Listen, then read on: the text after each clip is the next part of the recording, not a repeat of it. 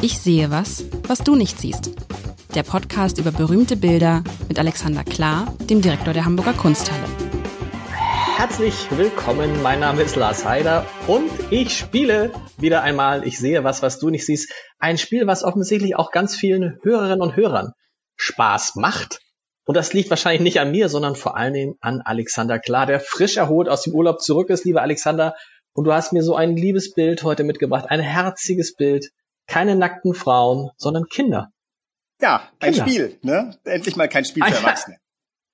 Ah, ein, erzähl, was ist das, was ist das für ein, ein schönes, ein schönes Bild von etwas, ich würde sagen, etwas, äh, äh, ja, wohlgenährten, großen Kindern. Äh, erzähl mir erstmal, wer hat's gemalt und äh, was sehe ich denn da eigentlich? Ich sehe schon wieder also eine Stadt im Hintergrund. Das ist nicht Antwerpen, ne? Nein. Es ist nicht Antwerpen, ich sag, was es ist, aber du sagst, was du siehst. Also, äh, wir haben ein okay. Gemälde von Philipp Otto Runge vor uns, äh, die Lebensdaten 1777 bis 1810. Er starb an, äh, ich glaube, Tuberkulose in Hamburg.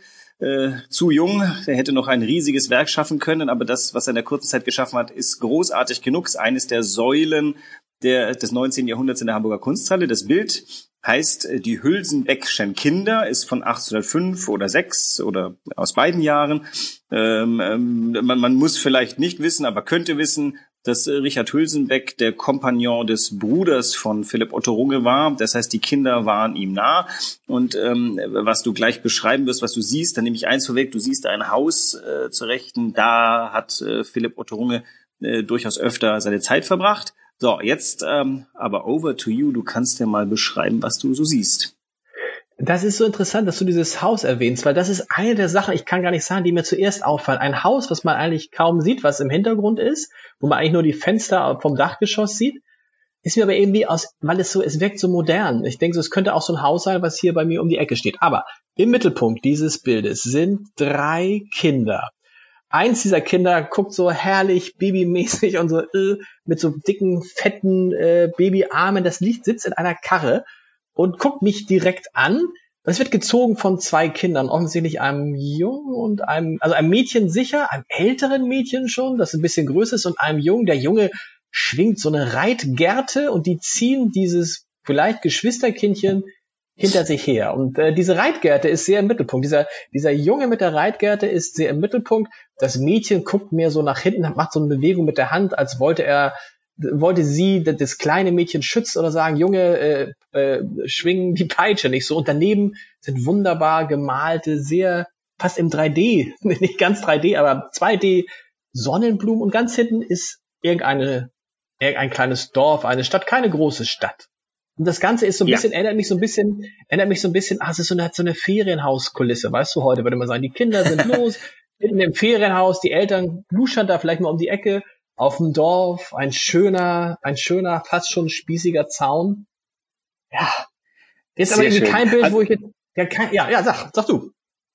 Ja, ne, wunderbar. Also äh, ich, äh, das Dorf und äh, den Ort entziffern wir gleich mal, aber Feriensiedlung ist nicht schlecht. Das war das Sommerhaus. Du hast am Anfang was gleich zu Beginn was Interessantes gesagt. Die sind so groß. Woran liegt das? Ja, die ich weiß nicht, die Kinder, das Lustige ist, ihre Gesichter, also wie sie gucken und wie sie wirken, würde ich sagen, das sind Kinder, die sind vielleicht, eigentlich sind das Kinder, die sind vielleicht drei, vier, die Gesichter sind die Kinder, Gesichter von drei, vierjährigen. Die Körpergröße ist aber von 10, 11, 12-Jährigen. Es passt nicht. Ich finde, die Gesichter und die Körpergröße passen nicht zusammen. Okay. Ähm, ja, aber auch nein, denn Jetzt, äh, du hast ja auch zwei Kinder, wie ich mich erinnere. Äh, ja. Und ähm, als Vater, wenn dein Kind furchtbar weint, was, was tust du eigentlich fast intuitiv, wenn du es trösten willst? Ich nehme es auf den Arm. Du nimmst auf den Arm. Oder, äh, ja, das stimmt, Antwort ist richtig. Oder ich nehme es in den Arm, also das mache ich halt, Entschuldigung, yeah. du, was, was man, man yeah. schlägt es, oder? Nee. Nein, nein, nein. Ähm, ich wollte darauf hingehen, ich gehe dann in die Knie und befinde mich plötzlich in einer Perspektive, die in diesem Bild zentral ist. Du musst dir mal kurz ah. vorstellen, der Zaun, den du da vor dir hast, das ist kein hoher Zaun. Der geht dir gerade mal bis an Oberschenkel. Das ist so ein kleines, so ein Zäunchen, womit man halt seine Vorgarten. Und die Blumen links, das sind ja nicht irgendwie genetisch manipulierte Sonnenblumen, sondern die sind so groß. Die sind aber nur so groß, weil das sind ja Kinder vor uns und du selbst bist gerade auf die Knie gegangen, um halbwegs auf ihrer Augenhöhe zu stehen und auf einmal sind die Kinder normal groß, aber du hast deinen Standpunkt verändert. Das ist ein so unglaublich kleiner, leichter, wie gleichzeitig großartiger, fantastischer Kunstgriff und ich glaube, vorher hat es den in der Kunstgeschichte noch nicht gegeben. Dieser großartige Philipp Otto Runge ist mal kurz auf die Knie gegangen und hat festgestellt, die Welt sieht ganz anders aus. Aber hat er auf den, hat er auf den Knien gemalt? Das ist ja immer die Frage, die haben die Kinder ihm, haben diese Kinder, sind das seine Kinder? Hat er drei Kinder gehabt? Haben die im Modell Nein. gestanden und er hat sich dann auf den Stuhl gesetzt oder hingekniet? Nein. Nein, also er hat viel skizziert. Es gibt auch in der Hamburger Kunsthalle auch eine Skizze, also mindestens eine Skizze ähm, von äh, den drei Kindern. Lustigerweise ist der pausbäckige Knabe in der Mitte da deutlich weniger pausbäckiger und eigentlich viel individueller. Die drei Kinder, das sind, wie der Titel schon sagt, die Hülsenbeckschen Kinder und ähm, das waren Freunde. Also der, wie gesagt, der Richard Hülsenbeck war, glaube ich, der Kompagnon seines Bruders und in dem Ach, Haus ja, da hinten mhm. hat, äh, hat Runge ja öfter seine Zeit verbracht und ähm, er hat viel Zeit gehabt, diese Kinder zu beobachten und ähm, er hat, wir sind jetzt ja in der Zeit nach Rousseau und zum ersten Mal sind Kinder ja nicht kleine Erwachsene, sondern Individuen, die irgendwie ihre eigene Wirklichkeit haben. Und der Runge hat das quasi in ein Bild eingefangen. Denn du hast die, du hast schon sehr gut beschrieben, die drei Kinder sind in drei unterschiedlichen Modi oder, oder Könnensstufen. Das stimmt. Nämlich, also vor allem, ja. Nämlich, ja, das eine, das eine Kind, das in, in der Karre sitzt, ist halt ein kleines Baby, ein kleines, eine, ein Mädchen, würde ich sagen, das kann wahrscheinlich noch nicht mal richtig laufen. Vielleicht, und dann stolpert es immer so hin. Das, das älteste ist dieses, ist die, praktisch das, das große Mädchen, was auch schon so, so, so ein hübsches Kleidchen anhat, was auch die Haare schon so ein bisschen nett hat, was auch so, so ein bisschen fürsorglich ist. Und der Junge ist halt noch so in dieser, in dieser Frechphase, ne? Das könnte auch mein, äh, jetzt fünf Jahre alter Sohn sein, der auch gern mal mit, keine Ahnung, äh, einer Pistole einer Peitsche in der Hand. oder auch oder Peitsche in der Hand.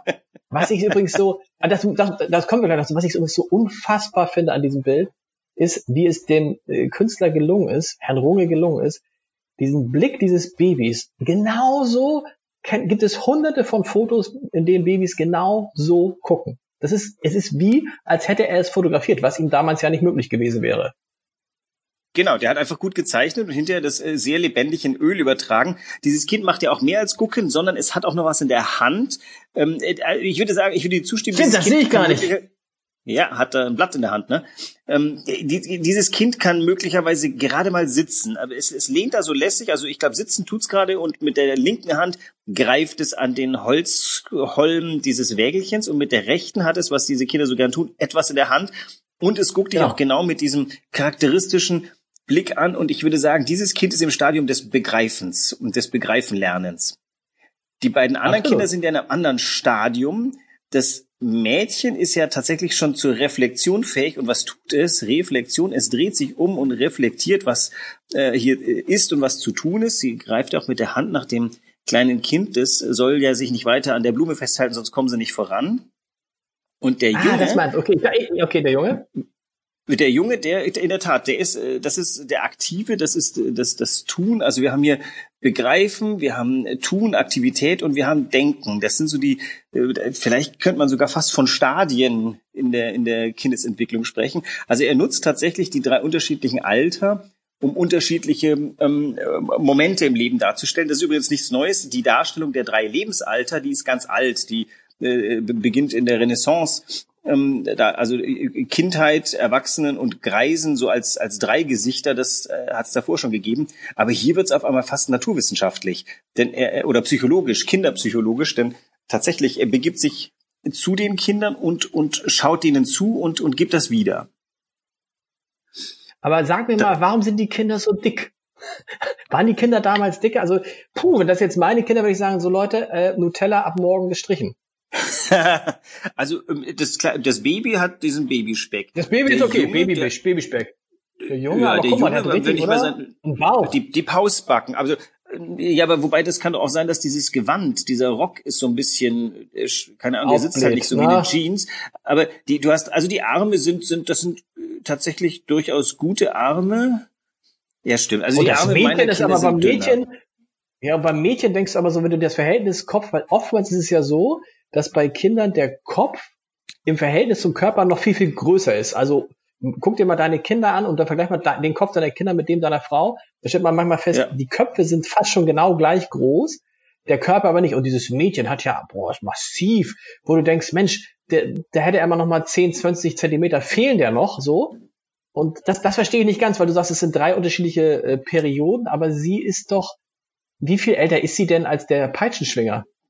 Vielleicht ein Jahr, oder? Keine Ahnung. Er ist ja, würde ich sagen. Also, genau. Aber sie ist schon im anderen, meinst du, sie ist schon in einem anderen Stadium? Sie ist schon, oder also, ist sie einfach nur, weil sie Mädchen ist? Ich glaube, das macht das Kleid, ehrlich gesagt. Also ihre, die Oberarme von den Kindern sind ja gut und ihre Proportion, der Kopf ist schon größer. Ich habe gerade mal kurz in die Skizze geguckt, die ich hier noch äh, auch, äh, also kann man ja beides äh, online bei uns in unserer wunderschönen Sammlung angucken und da sind die, ist die Papierarbeit direkt neben dem Gemälde zu finden und ja, nee, da hat er das schon ähnlich gemacht. Also äh, im Öl ist es nicht viel anders als in der Zeichnung. Ich würde sagen, das Gewand macht das schon, dass dieses Kind so ein bisschen größer wird. Das ist halt schon mal auf, auf Wachstum gebaut worden. Wobei du hast recht, sie füllt schon. Also da, ja, aber ist doch gut, wenn man so Mittelschichtskinder, die gut genährt sind. Oder, also ich weiß nicht, ob ich da den, den Nutella sofort abbestellen äh, würde. Nee, Jetzt gehen wir doch mal auf den Ort. Ja. Ja. ja. Ja, ein Ort der Mittelmeer. Drei, das sind ja, sind, wir sehen eine, sind wir eine Kirche, ein, zwei Kirchtürme sehe ich und zwei, drei Häuser.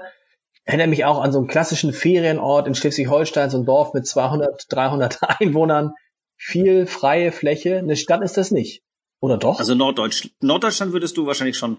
Ja, ich ähm, äh, lass mal dich. Bist, bist du, bist du eigentlich Hamburger? Ja. Bist du Hamburger? Ge gebürtig in Hamburg? Ja.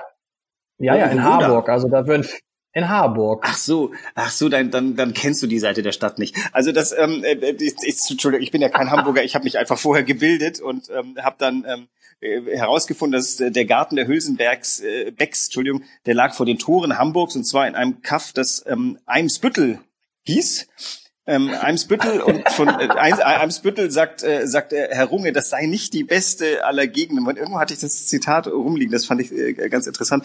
Also er, er, er schreibt wohl, Runge schreibt seiner seiner äh, einer Bekannten oder Freundin, dass Eimsbüttel jetzt echt nicht die beste Gegend ist, aber es, es sei nur eine halbe Stunde zum Zentrum und ähm, eigentlich sehr angenehmer Weg. Und ähm, den Blick dieses Weges machen wir, denn wir blicken zurück auf, du kannst mit ein bisschen Großzügigkeit, wenn du wieder auf unserer Website bist und heranzoomst, dann siehst du drei Kirchtürme.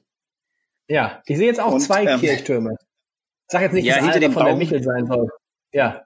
In, in, in, nicht ganz, sondern also Entschuldigung, ich habe mich einfach vorgebildet, weil als Nicht-Hamburger ja. wollte ich mir jetzt hier echt keine Blöße geben. Es handelt sich in der Mitte um St. Katharinen. Frag mich nicht, wie man sowas rausbekommen ah, okay. kann, wenn man mit der Lupe rangeht. Daneben ist äh, St. Nikolai zu finden und links der Turm sei dann St. Petri. Wir blicken also eigentlich äh, von dem Kaff Emsbüttel, ähm, sozusagen, bilde ich mir jetzt ein, dann wüssten wir hinter den Häusern wäre irgendwo die Außenalster wahrscheinlich. Ja, und das kommt ja auch hin. Ich meine, damals brauchte man wahrscheinlich eine halbe Stunde zu Fuß oder mit dem, mit dem Pferd in die Innenstadt.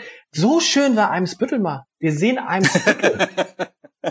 Ich meine, guck mal, wenn, wenn man jetzt Eimsbüttel kennt, ich glaube, Eimsbüttel ist einer der, einer der oder der am dichtesten besiedelte äh, Bezirk Deutschlands oder Europas, das kriege ich immer durcheinander, ist extrem dicht besiedelt. Das ist kann das, man sich ja? gar nicht vorstellen. Das ist, ja, extrem dicht besiedelt. Ich meine, gut, wer heute, der in der Corona-Krise mal in einem Spüttel unterwegs war, der, äh, da ist mit Social Distance, Distance und irgendwie Abstandsregeln ist schwierig. So, Eimsbüttel war mal so schön.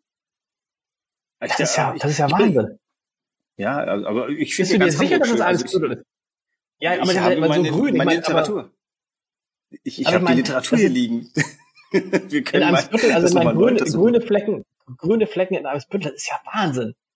Weil man denkt, jetzt wirklich, es ist Sommerfrische und man fragt sich, warum hat man es nicht so gelassen? Ja, es ist äh, 1806, da war Hamburg noch ganz was anderes. Das endete äh, ja. noch vor der Kunsthalle sozusagen. Da äh, wohl vor der Kunsthalle war ja schon Brandsende. Also ähm, ein weiteres, was äh, vielleicht ganz auffällig ist, dass jetzt ich sehe was, was du nicht siehst. Jetzt drehe ich das zum ersten Mal um. Such wow. mal, was ich was äh, ich sehe, was ähm, wie soll man sagen, so ebenmäßig ist, dass es eigentlich in diesem Bild eine Besonderheit darstellt. Das so ebenmäßig. Ich sehe ebenmäßig. Was ist denn da ebenmäßig? Ja, ich finde diese Wiese ist ebenmäßig oder dieses Dings. Aber ebenmäßig ja, der Boden nee, das meine ich. Normaler Regenbogen. Meinst du nicht? Das ist aber geometrisch. Geometrisch ich, ich denke eben. geometrisch ebenmäßig. Und zwar wirklich das ebenmäßigste, würde ich jetzt mal sagen, was die Geometrie hergibt.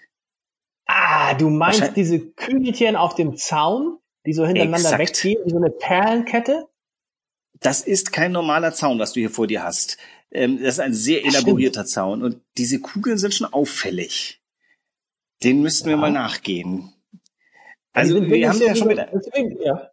Wie eine Perlenkette, wir haben ein programmatisches, ne? also wie eine Perlen, ja, ja. Also wir haben ein programmatisches Bild, der hat die nicht zufällig. Also äh, kein Maler malt irgendwas zufällig, denn er sitzt ja die ganze Weile dran, bis er diese schönen Kugeln gemalt hat. Die musste er ja vorher da noch reinzeichnen, dann musste sie auch noch so schön. Also das war, das war ihm schon wichtig. Und sie liegen auch, wenn ich dich darauf hinweisen darf, so fantastisch auf der Horizont, auf der mittigen Horizontallinie dieses Bildes. Also wenn du hier einen Bleistift durchziehst dann würdest du darauf kommen, dass äh, trotz dieser perspektivischen Verjüngung nach hinten du mit den Kugeln eigentlich genau die Bildmitte, du trennst hier zwischen oben und unten.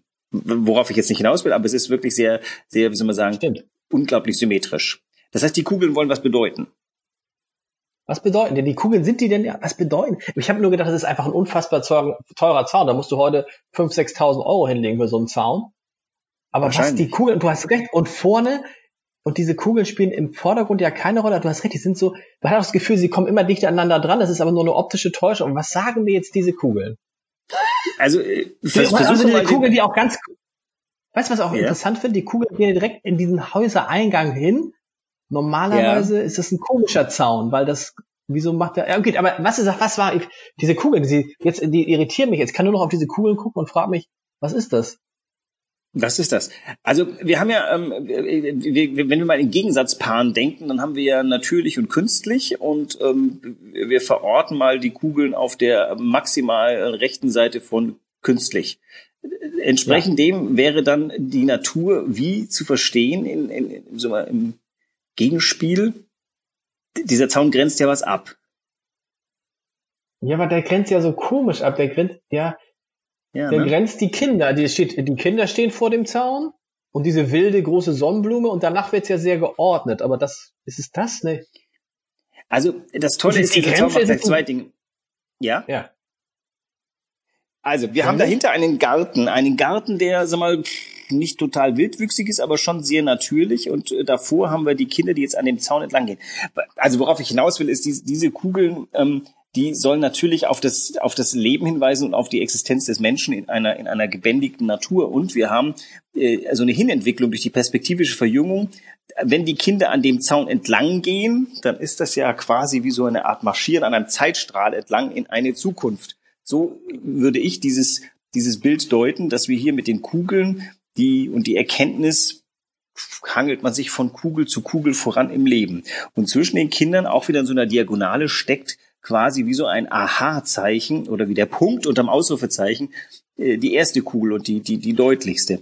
Also ich glaube schon, dass, ähm, dass uns der äh, Philipp Otto Runge hier äh, etwas auf den Weg geben will.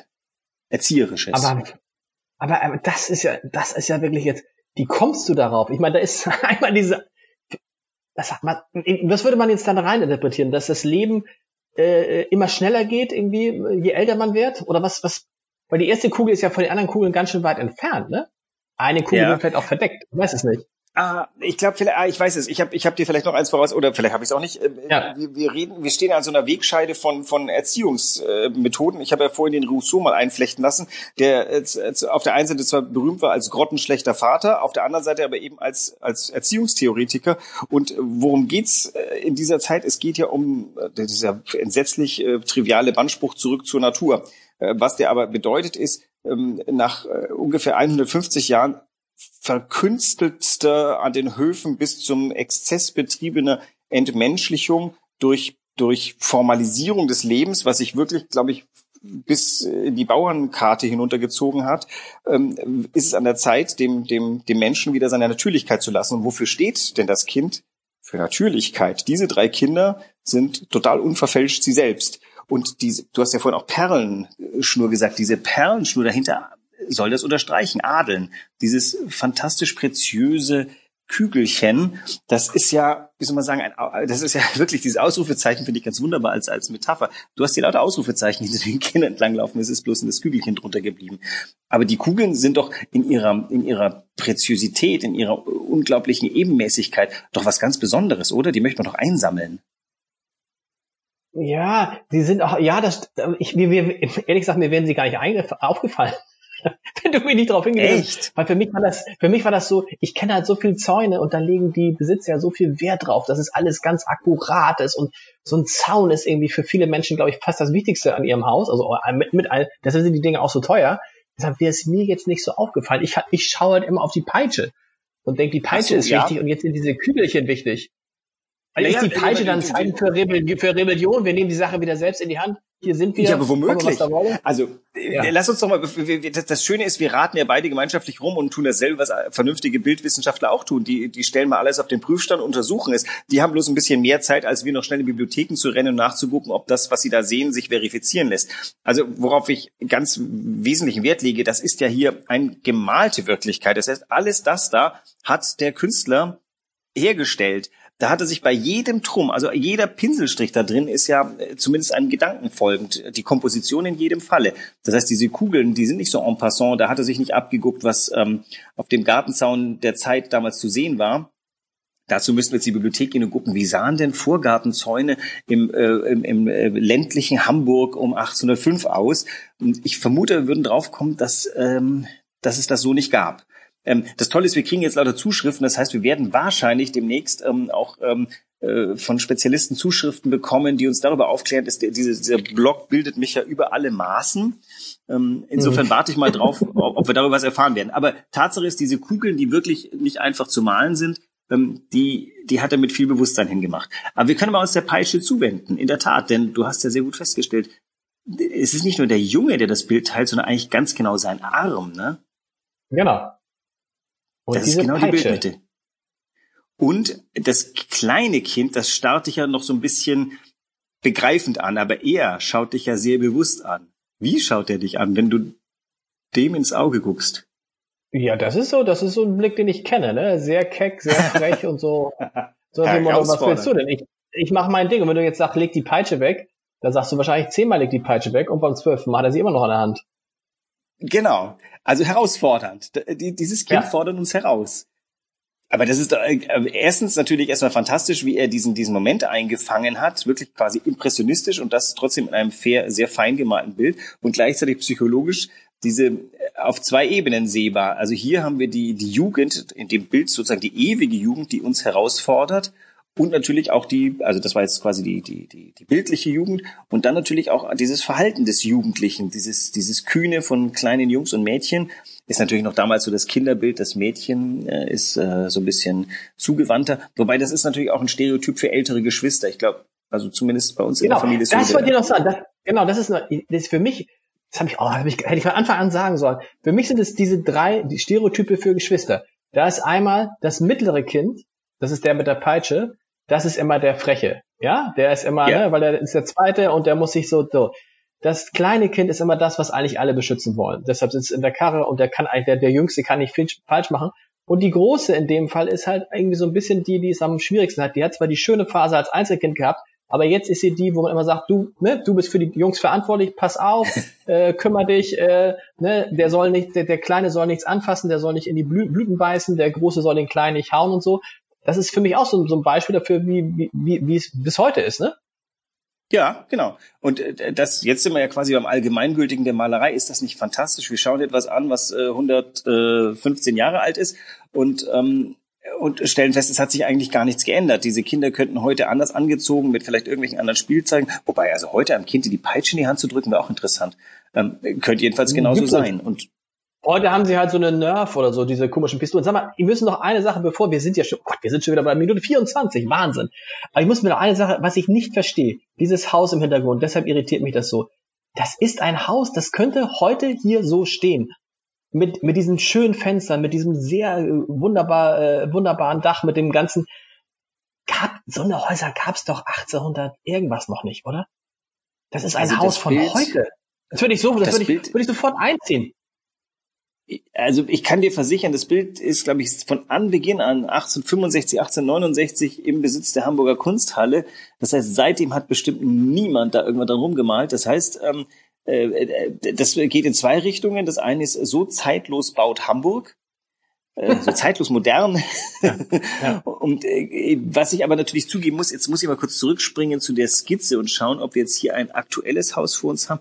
Guck mal einer an. In der Skizze ist das Haus nur angedeutet und ich muss zugeben, es wirkt sogar fast ein bisschen äh, profaner, wie er das da angedeutet. Also das, das könnte sein, dass das Haus auch eine Art Programm ist, könnte so eine Art äh, Präbauhaus sein. Lustigerweise in der Skizze ist am Ende des Zaunes eine Mutter am Winken. Wie schön ist denn das? Und ah. das hat jetzt im Gemälde der Philipp Otto Runge durch ein Haus, ein winkendes, naja, durch ein Haus mit geöffneter Tür.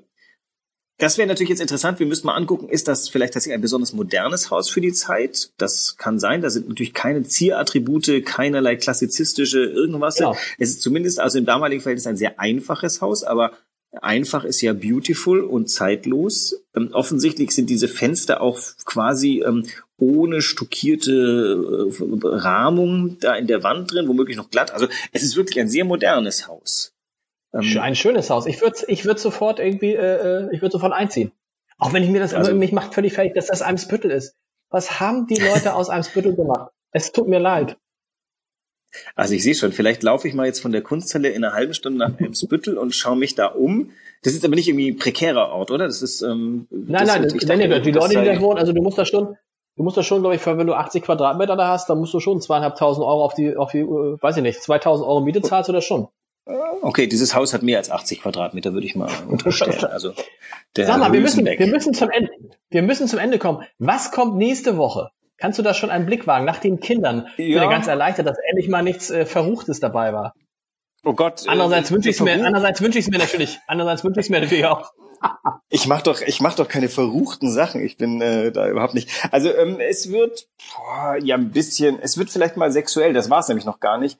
Ähm, ja, mehr sage ich jetzt glaube ich. Ja, es wird das ein bisschen sexuell. Aber ganz kurz, es war noch nicht sexuell. Ah ja, bis hätten, ne, also Akte sind Maria Lasnik, hast du gesehen? Maria Lasnik, ein, ein Arzt, ja. hat, hat uns geschrieben, Maria Lasnik, ein Arzt hat uns geschrieben, hat gesagt, total tolle äh, Interpretation.